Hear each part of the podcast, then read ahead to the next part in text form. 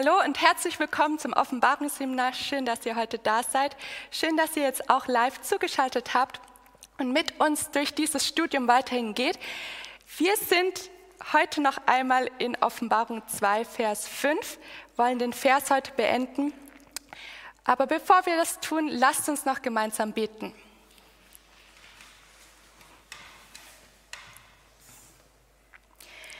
Lieber Vater im Himmel, ich danke dir, dass wir uns jetzt dem Studium deines Wortes widmen dürfen. Danke, Herr, für die Kraft des Evangeliums. Danke, Herr, für die Kraft, die in deinem Wort liegt. Bitte lass sie jetzt auch nicht an uns vorbeigehen. Lass auch den Heiligen Geist nicht an uns vorübergehen, sondern unsere Herzen ergreifen. Vater, wir brauchen dich so sehr. Wir können aus eigener menschlicher Stärke nichts Gutes tun. Und Herr, ich bitte dich, dass du noch mehr von unserem Leben die Oberhand übernimmst, dass du die, die Führung unseres Lebens übernimmst.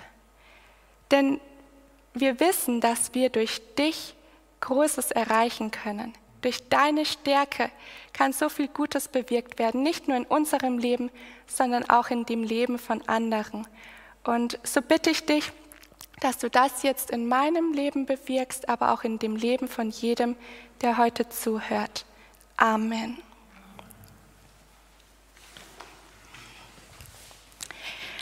Wir sind immer noch in Offenbarung 2, Vers 5. Und wir wollen vielleicht uns noch mal ein bisschen, ihr könnt den Vers aufschlagen, ins Gedächtnis rufen, was haben wir da schon alles so gelernt?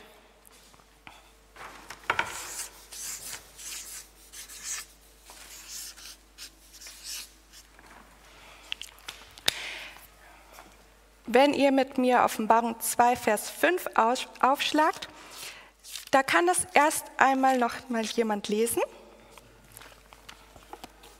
Denke nun, wovon du gefallen bist, und tue Buße.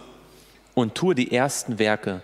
Sonst komme ich rasch über dich und werde deinen Leuchter von seiner Stelle wegstoßen, wenn du nicht Buße tust. Mhm. Wir wollen mal kurz ein bisschen sammeln. Was können wir schon alles zu dem Vers sagen? Es ist ja ein Weilchen her, dass wir das angefangen haben. jeden Fall sagen, sie sollen sich daran erinnern, welche innige Beziehung sie zu Gott einmal gehabt haben. Mhm. Sie sollen sich an diese erste Liebe erinnern. Weil mhm. wenn sie sich an die erste Liebe erinnern, dann werden sie auch sehen, wo ihnen momentan das fehlt. Okay, ja, das ist gut. Wir haben die Beziehung und die erste Liebe.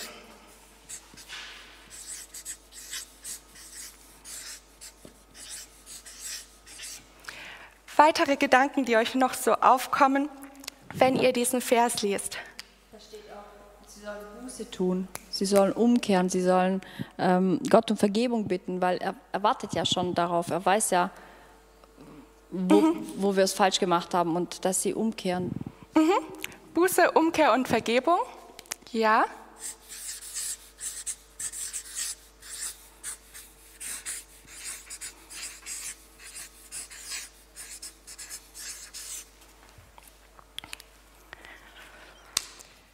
Okay, dann schauen wir mal, was es heute noch so ähm, bereithält, unser Studium. Wir waren stehen geblieben bei dem Ausdruck, sonst komme ich rasch über dich. Das ist der zweite Satz von dem Vers, der beginnt mit, sonst komme ich rasch über dich und werde deinen Leuchter von seiner Stelle wegstoßen, wenn du nicht Buße tust. Das ist nochmal ein ein interessanter Nachsatz. Gibt es diese Formulierung, ich komme rasch, ich komme schnell, ich komme bald, noch einmal in der Offenbarung?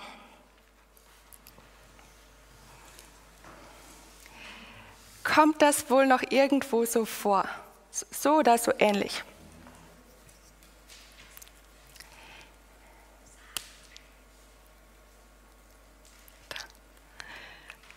Traut euch. Ja. Offenbarung 22, ähm, mhm. 20. Ja, genau. Da können wir gleich mal hingehen. Wer dies bezeugt, ja, ich komme bald. Amen. Ja, komm, Herr Jesus. Genau. Wer spricht hier?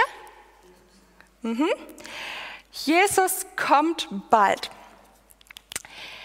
Ist es eine freudige oder auch eher eine bedrohliche Botschaft? Ja. Ich würde eigentlich sogar denken, dass hier in Vers 5 es gar nicht direkt um die Wiederkunft geht. Mhm. Ähm, wirst vielleicht noch darauf kommen. Weil sozusagen es ist ein sonst komme ich. Es ist ein qualifiziertes Ich. Also dieses Kommen, Vers 5, ist nur, wenn sie keine Buße tun und keine, mhm. ähm, keine äh, ersten Werke tun. Während die eigentliche Wiederkunft, die ist unabhängig davon, ob wir Buße tun oder nicht. Ähm, die kommt auf jeden Fall. Und deswegen sagt man eigentlich, dass sozusagen in Vers in Offenbarung 2, 25 zum ersten Mal dieses unqualifizierte Ich komme bald dann kommt. Mhm. Und das ist natürlich eine Botschaft, die ist gut für die äh, Gläubigen und nicht gut für die, für die, die äh, abgefallen sind. Aber hier in Vers 5 ist es sozusagen nur eine negative Botschaft für die, die nicht Buße tun. Ja, ja, genau. Das ist ein wichtiger Unterschied, den du hier herausgedeutet hast. Ähm, in Offenbarung 22 haben wir einen anderen Kontext. Ja, da geht es dann wirklich auch um Jesu Wiederkunft. Aber in Offenbarung 2, Vers 5 ist es diese Bedingung. Und wir wissen, keine Verheißung ist so unabhängig vom Menschen wie Jesu Wiederkunft. Jesus kommt wieder, egal wie wir uns verhalten. Ja, es hat auf unser Leben dann einen anderen Einfluss, andere Folgen, aber Jesus kommt wieder, da ist nichts dran zu rütteln. Genau, gibt es sonst noch Stellen, wo es heißt, ähm, ich werde bald kommen oder ja, so, so in die Richtung?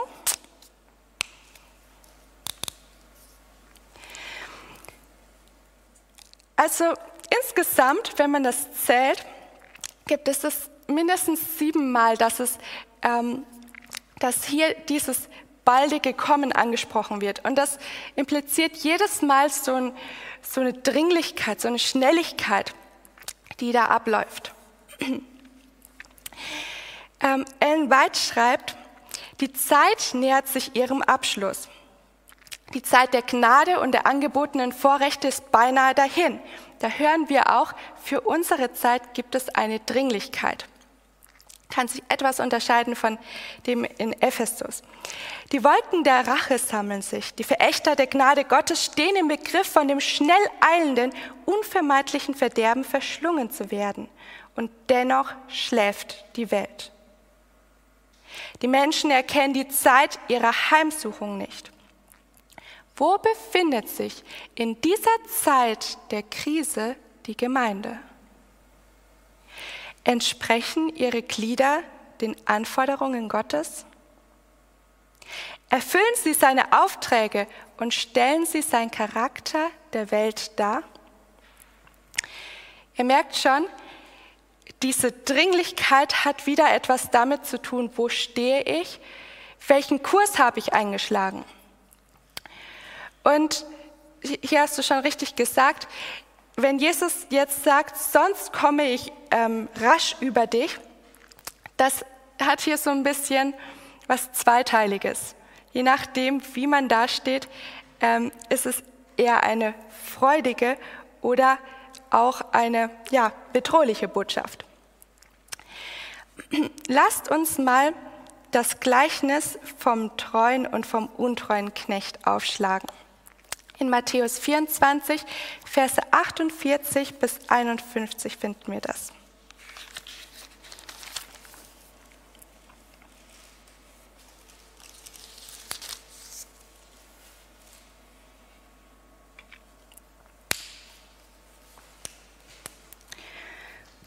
Wir lesen, ich denke, das Gleichnis ist bekannt. Also es geht darum, Ab Vers 45 lesen wir, wer ist nun der treue und kluge Knecht, den sein Herr über seine Dienerschaft gesetzt hat, damit er ihnen Speise gibt zur rechten Zeit. Also es gibt zwei Knechte. Der beide sind als Verwalter eingesetzt, während der Hausherr nicht da ist. Und beide reagieren aber unterschiedlich darauf. Der eine geht hin ähm, und macht so, macht so sein Ding, weil er denkt, der Herr kommt ja nicht. Der Herr sieht's ja nicht. Der andere ist treu und handelt gewissenhaft, ganz so, als ob sein Herr auch da wäre. Und jetzt lesen wir Matthäus 24, Verse 48 bis 51.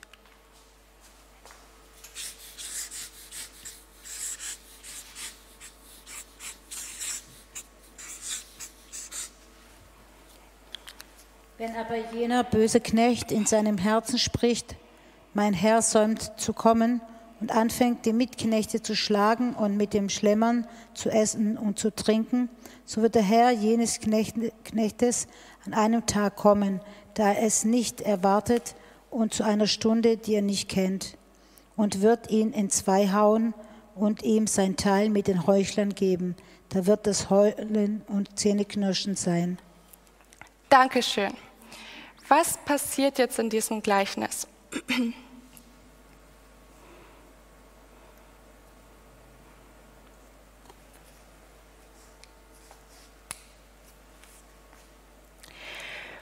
Es heißt in Vers 50, so wird der Herr jenes Knechtes an einem Tag kommen, da er es nicht erwartet und zu einer Stunde, die er nicht kennt, und er wird ihn in zwei hauen. Das nimmt ein böses Ende für diesen untreuen Knecht. Der untreue Knecht erkennt nämlich nicht, dass sein Herr jederzeit kommen könnte, dass er auch seinem Herrn verpflichtet ist. Und wenn wir jetzt mal Lukas 12, Vers 47 aufschlagen, da haben wir das Gleichnis auch. Lukas 12, Vers 47.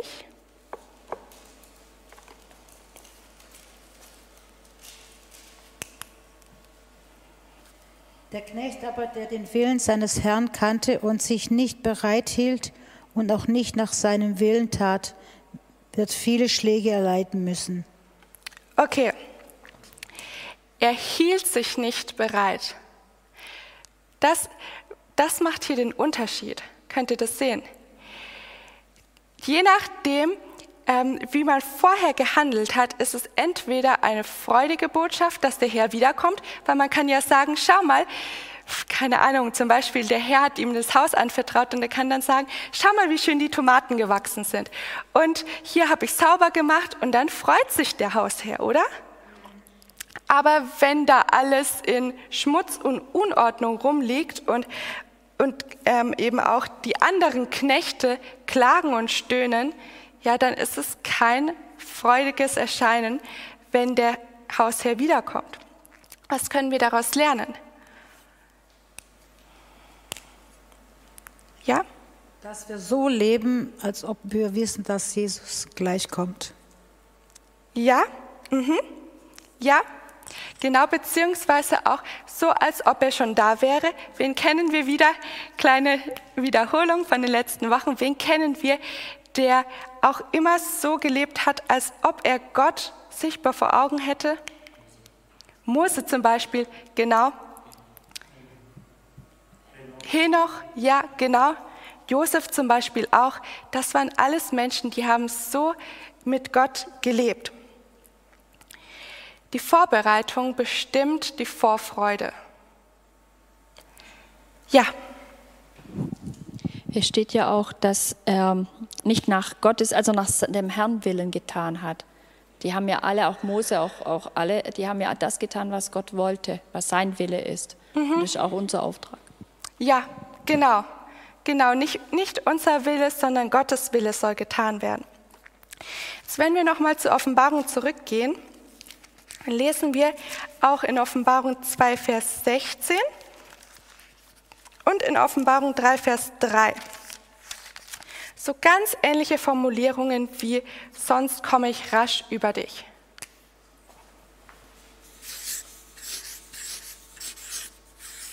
Ihr könnt gerne lesen, wenn ihr es habt.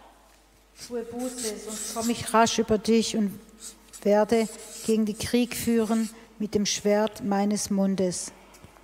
Und Kapitel 3, Vers 3. So denke nun daran, wie du empfangen und gehört hast, und bewahre es und tue Buße. Wenn du nun nicht wachst, so werde ich über dich kommen wie ein Dieb, und du wirst nicht erkennen, zu welcher Stunde ich über dich kommen werde. Ja. Wel- Welche Elemente oder ja, welches Element haben wir auch hier, was wir in Offenbarung 2, Vers 5 finden? Ja. Okay. Dann merkst du noch kurz. Was ist hier auch noch mit in dieser Warnung? Sonst komme ich rasch oder unerwartet über dich noch mit dabei. Ja. Ganz genau. Ja. Genau, und dieser Vergleich von diesen Versen zeigt etwas sehr Wichtiges ähm, für auch die historische Auslegung der, der äh, Gemeinden. Nämlich in der ersten Gemeinde heißt es, ähm, sonst, also nur im Falle wenn, komme ich rasch über dich. In der dritten Gemeinde heißt es auch, die wir gelesen haben, äh, im Falle, tue Buße, sonst komme ich rasch über dich. Und das sind alles Perioden, in denen die Botschaft von der Wiederkunft noch keine große Rolle gespielt hat, weil die prophetisch noch nicht da gewesen ist. Das heißt, es geht hier eigentlich ähm, darum, dass Gott ein Gericht androht, ein spezielles Gericht, aber das nichts mit der Wiederkunft zu tun hat. Ähm, aber dann in 2,25 heißt es zum ersten Mal, bis ich komme. Und das ist die vierte Gemeinde, das ist die Gemeinde, wo dann sozusagen die Botschaft von der Wiederkunft langsam so am Horizont ähm, sozusagen äh, sichtbar wird. Und in der fünften Gemeinde dann, in Vers ähm, 3, was wir gerade gelesen haben, da heißt es ja, wenn du nicht wachst, so werde ich ähm, kommen, wie ein, über dich kommen wie ein Dieb und du wirst nicht erkennen, in welcher Stunde ich über dich kommen werde. Und dann in Vers 11, siehe, ich komme bald. Also das sind diese, diese Botschaft von der Wiederkunft. Ähm, das ist, glaube ich, ganz wichtig, weil es gibt ähm, auch heute viele Menschen, die glauben, dass Jesus schon zur Zeit der Apostel hätte kommen können. Ja. Und das ist nicht so. Es gibt Prophezeiungen, die bis 1844 gehen. Und deswegen, äh, auch Paulus hat nicht gedacht, dass Jesus zu seiner Wiederzeit, auch wenn er sich gewünscht hat, ja, er hat gesagt, es wird nicht zu meiner Zeit passieren. Mm. Und deswegen ist es wichtig, dass wir zwar sozusagen aus der Wiederkunft die Parallelen ziehen und sie auch quasi in Ephesus reinziehen. Wir dürfen nur nicht den Eindruck erwecken, dass es hier in Ephesus darum geht, dass Jesus schon hätte kommen können. Ja. Das ist sozusagen wichtig für den historischen, also das Praktische, ja, dass wir herausgehen können, Ja. auch für uns, die wir vor Ja. der Wiederkunft leben. Aber historisch ist die Botschaft der Wiederkunft eine, die am Ende auftaucht, also speziell in den Fokus rückt. Ja, ja, sehr gut. Das ist oft nicht so leicht zu trennen, auch für mich nicht. Ähm, wir können viele Lehren hier historisch ziehen, wir können aber viele Lehren auch für unser persönliches Leben ziehen. Ähm, und in dem Fall ist wirklich der Unterschied da. Damals hätte Jesus noch nicht wiederkommen können. Auch wenn wir, ähm, Ellen White sagt das klar, eben Paulus sagt es ganz klar, er wartet jetzt noch nicht, ähm, dass Jesus, also dass der Tag von Jesu Wiederkunft sein könnte, denn er wusste, es, es müsste noch einiges geschehen und es war noch nicht die, ja, Deswegen ist aber trotzdem in, in Offenbarung 2 diese Ankündigung, sonst komme ich rasch über dich, ganz real. Denn was er hier sagt, ist nicht, ich komme buchstäblich in Wolken des Himmels, aber ich werde etwas bewirken, ich werde deinen Leuchter wegnehmen. Und das ist tatsächlich so ein Gericht, ich komme über dich, ich werde dann etwas tun. Ja, und das ist ganz wichtig, dass wir das dann Ja, auszuhalten. ja, genau, das haben wir auch jetzt schon das letzte Mal gesehen, dass eben immer wieder mit Buße auch die Gerichtsbotschaft ähm, verbunden war. Denn Gott hat immer wieder gesagt, tut das nicht weiter so, ändert euer Verhalten, kommt zu mir, denn es wird gravierende Folgen haben. Und gerade dann, vielleicht könnt ihr euch daran erinnern, an die Geschichte, die ich ähm, das letzte Mal am Anfang erzählt habe, mit dem Mann im Zug. Gerade wenn Jesus so dringlich spricht und so einen großen Aufruf macht, dann deswegen, weil das Gericht schon nah vor der Tür steht. Und so war das auch eben bei der Gemeinde von Ephesus. Jetzt wollen wir noch schauen, ähm, was dieses sonst werde ich und werde deinen Leuchter von seiner Stelle hinwegstoßen bedeutet. Warum Leuchter? Welches Bild wird hier aufgegriffen?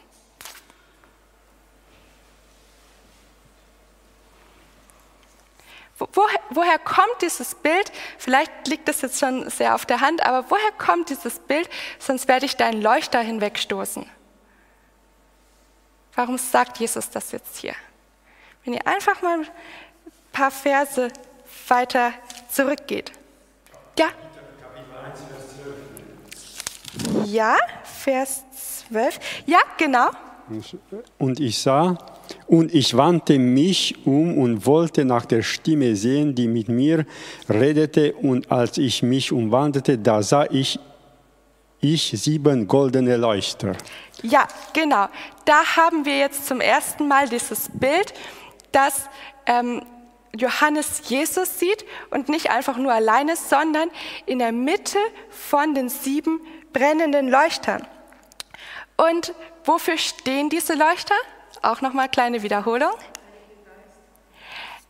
Ja, das Bild drückt dann letztendlich aus, dass wir den Heiligen Geist unbedingt brauchen.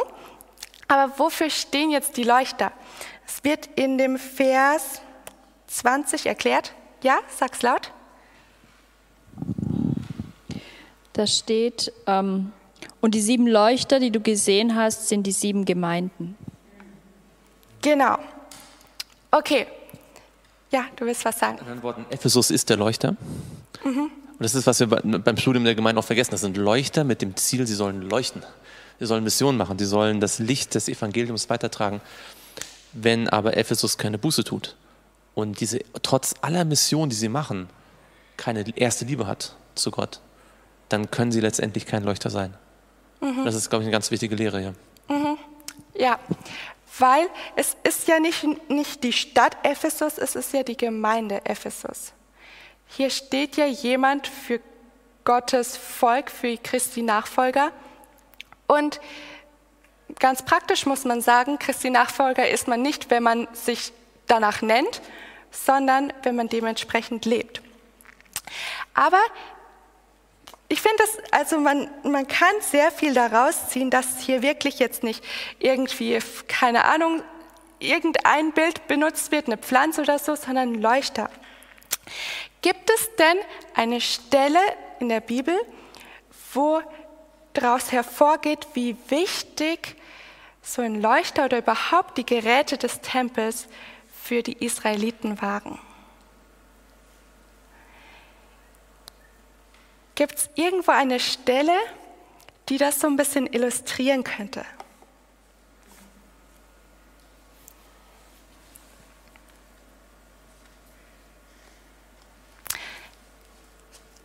Es gibt sicherlich viele, aber eine, die mir einmal so beim Bibelstudium aufgefallen ist, ist Daniel 1.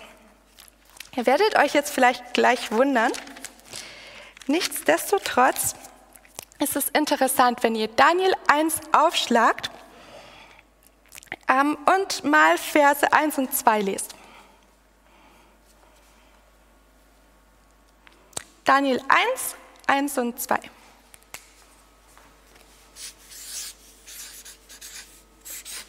Im dritten Jahr der Regierung Jojokims, des Königs von Juda, kam Nebukadnezar, der König von Babel, nach Jerusalem und belagerte es. Und der Herr gab Jojokim, den König von Juda, in seine Hand auch ein Teil der Geräte des Hauses Gottes. Dieser führte ihn hinweg in das Land Sinai, Sinai, in das Haus seines Gottes und er brachte die Geräte in die Schlaf Schatzkammer seines Gottes. Mhm. Vielleicht erscheint der Vers jetzt nicht sehr aussagekräftig, aber wir müssen uns mal überlegen, das ist ja hier so die Einleitung von dem Buch. Und was, was wird so, wenn ihr es in zwei, drei Worten sagt, da ausgedrückt?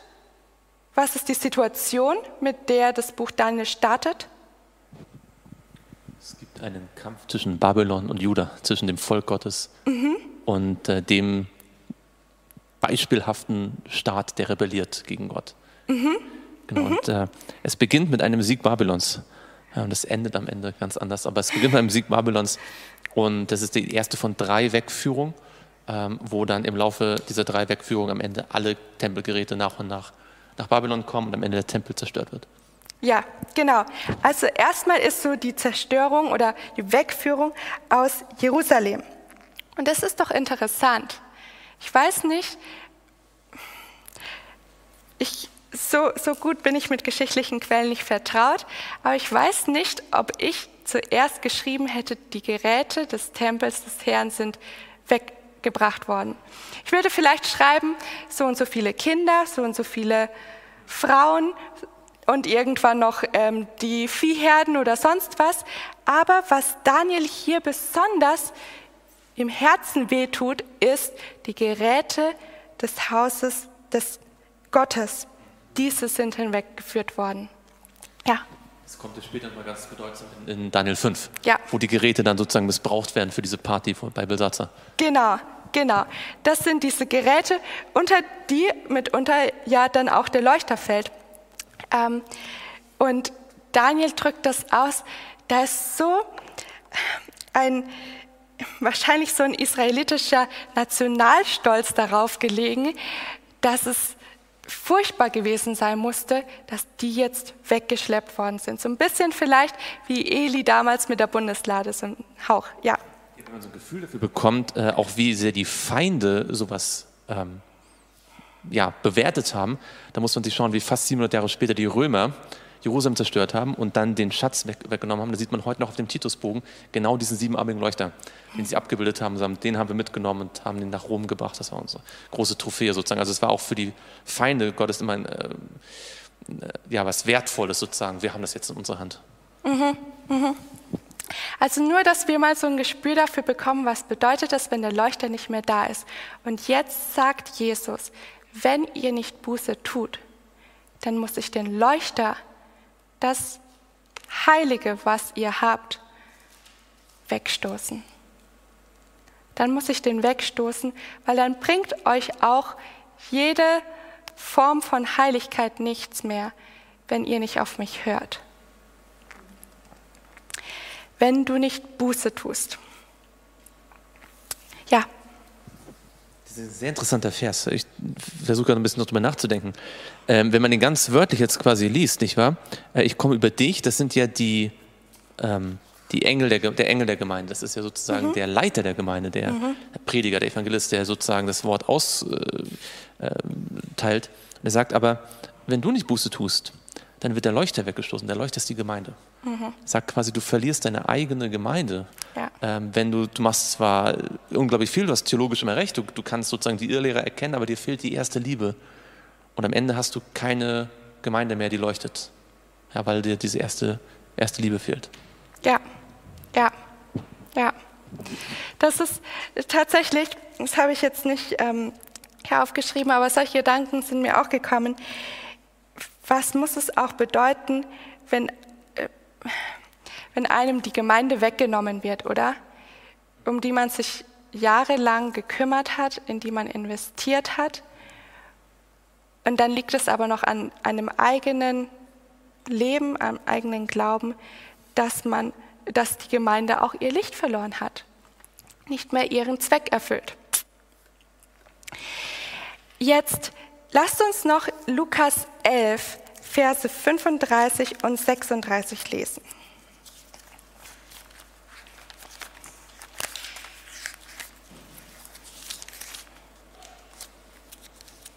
Lukas 11 und dort Vers 35 und 36. Haben wir jetzt noch mal das mit dem, mit dem Licht von dem Leuchter. Wenn er kommt, findet es gesäubert und geschmückt. Ah, Lukas 11, 35 und 36.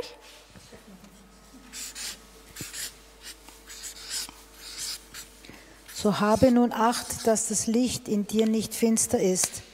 Wenn nun dein ganzer Leib Licht ist, so dass er keinen finsteren Teil mehr hat, so wird er ganz hell sein, wie wenn das Licht mit seinem Strahl dich erleuchtet.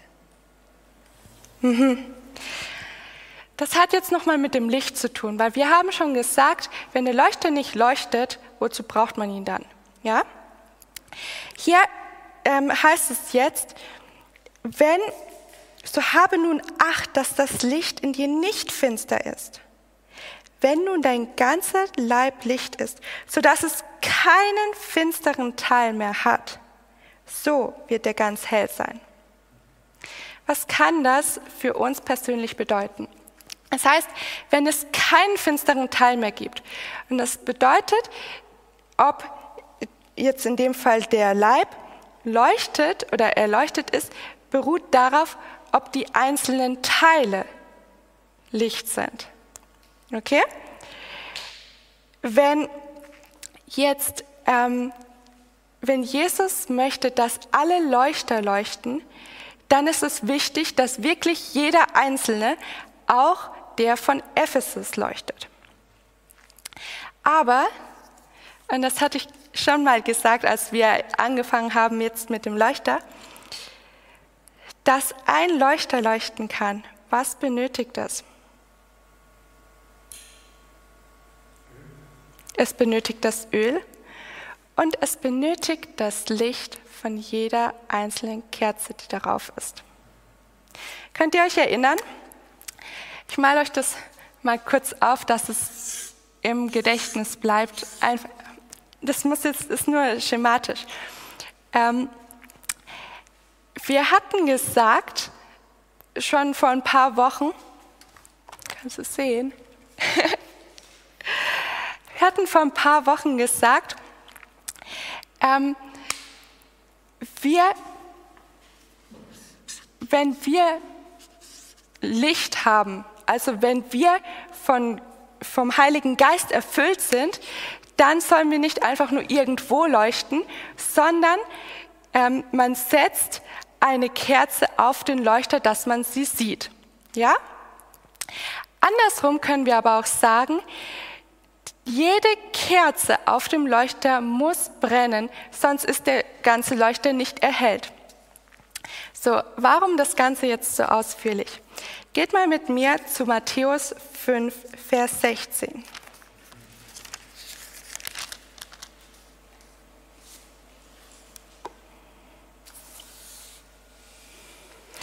Ja, wir können ab Vers 15 lesen. Da ist nochmal der Gedanke drinnen.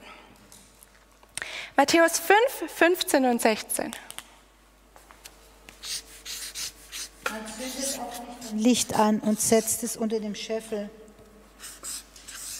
sondern auf dem Leuchter. So leuchtet es allen, die im Hause sind. So soll euer Licht leuchten vor dem Leuchter, dass sie eure gute Werke sehen und euren Vater im Himmel preisen. Okay, jetzt machen wir noch mal eine Grundzusammenfassung von dem, was wir insgesamt zu dem Vers äh, studiert haben. Gestattet mir, dass ich dafür ein neues Blatt nehme. Und zwar, wir hatten schon, das habt ihr am Anfang angesprochen, wir hatten schon gesagt, dass überhaupt Licht entstehen kann, brauchen wir welche Substanz? Öl. Öl steht für, okay, Lass uns das mal so festhalten. Äh. Gut, jetzt. Hier heißt es, so soll euer Licht leuchten vor den Leuten, dass was passiert.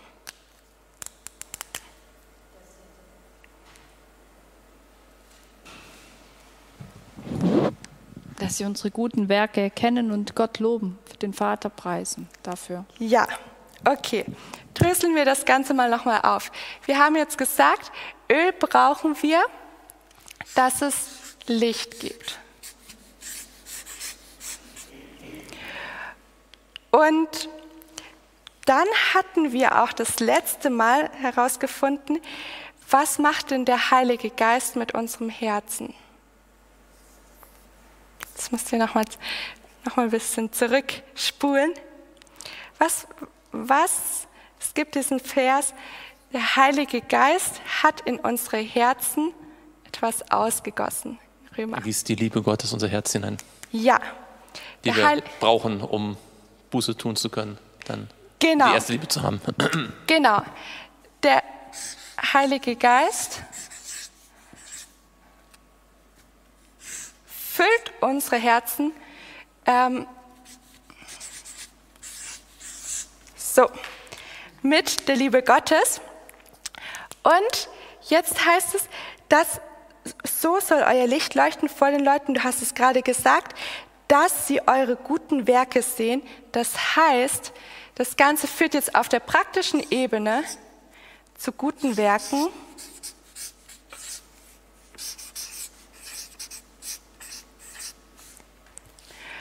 Und jetzt muss ich kurz gucken, dass mein Schema aufgeht. Und was passiert dann im Umkehrschluss? Ja, Gott wird geehrt.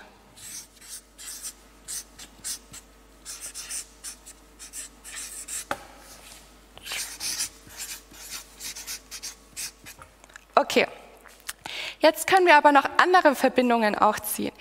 Denn wenn man Liebe im Herz hat, wozu führt das dann jetzt wieder? Wo würdet ihr hier jetzt noch einen Fall machen? Ja, die Liebe führt.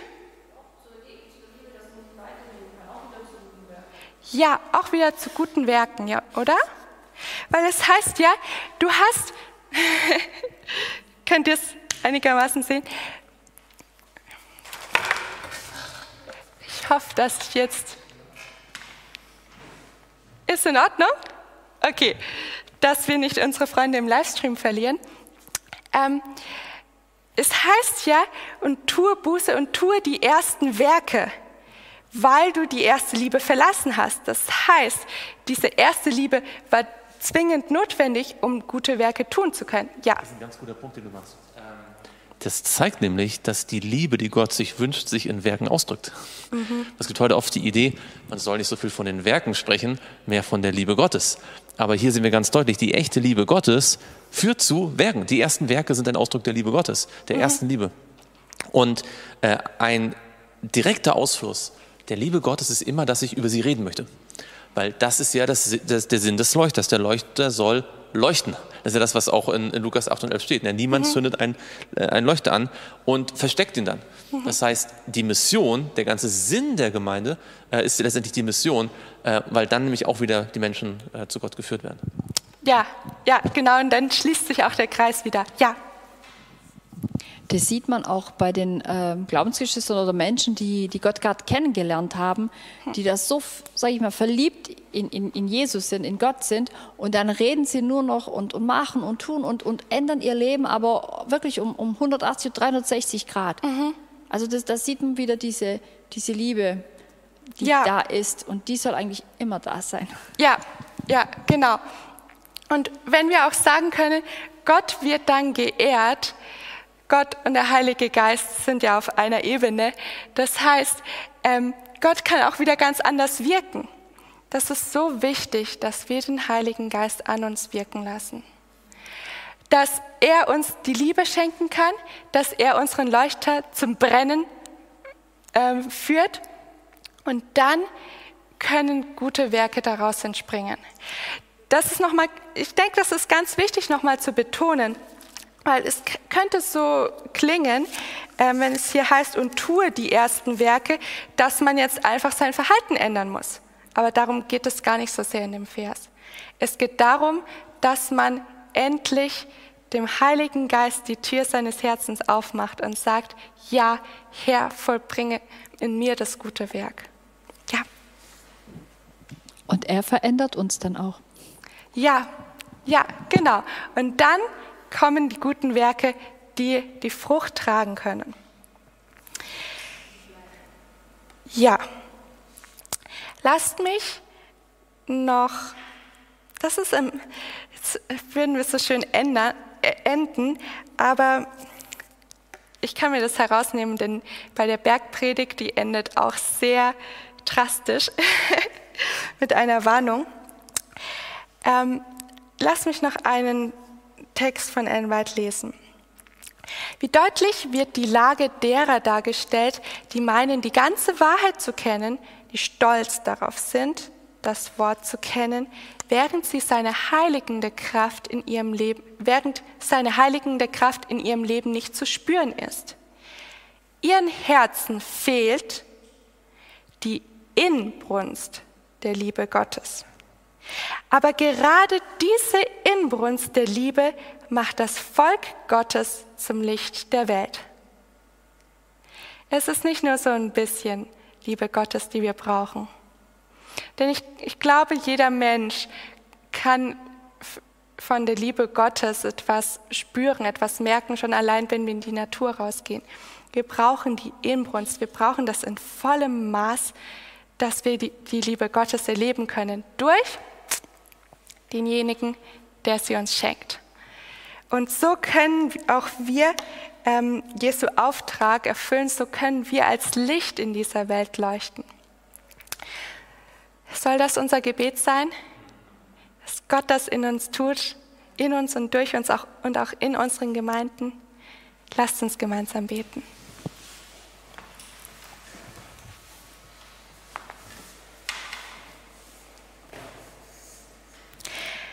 Unser Vater im Himmel, wir danken dir, dass wir diesen Vers so abschließen konnten. Das ist ein Vers voller ernster Warnungen, aber auch einer, der uns so klar zu dir führt, der uns so klar aufzeigt, wie sehr wir dich und den Heiligen Geist brauchen. Herr, bitte lass uns nicht in unserem Herzen gegen dich rebellieren. Wenn es etwas gibt, wo du noch nicht gegen die Sünde in unserem Herzen ankommen kannst, Herr, dann zeig uns das auf, nimm es weg und lass uns mit deiner Liebe gefüllt werden. Vater, ich bitte dich auch, dass du uns davor bewahrst, formale Christen zu werden, die einfach die Wahrheit kennen und vielleicht auch intellektuell aufgenommen haben, aber nicht die Liebe zu dir und auch zu ihren Nächsten verspüren. Wir brauchen dich. Herr, wir brauchen dich, dass du das in uns vollbringst, dass du dieses gute Werk in unserem Leben tun kannst und das Licht, von dem wir jetzt so oft gelesen haben, ganz hell leuchten kann. Danke auch, dass wir das Vorrecht haben, diese Botschaft zu kennen. Danke, Herr, dass wir dich selbst darum bitten können, dass dein Wort und dein Wille geschehe. Amen.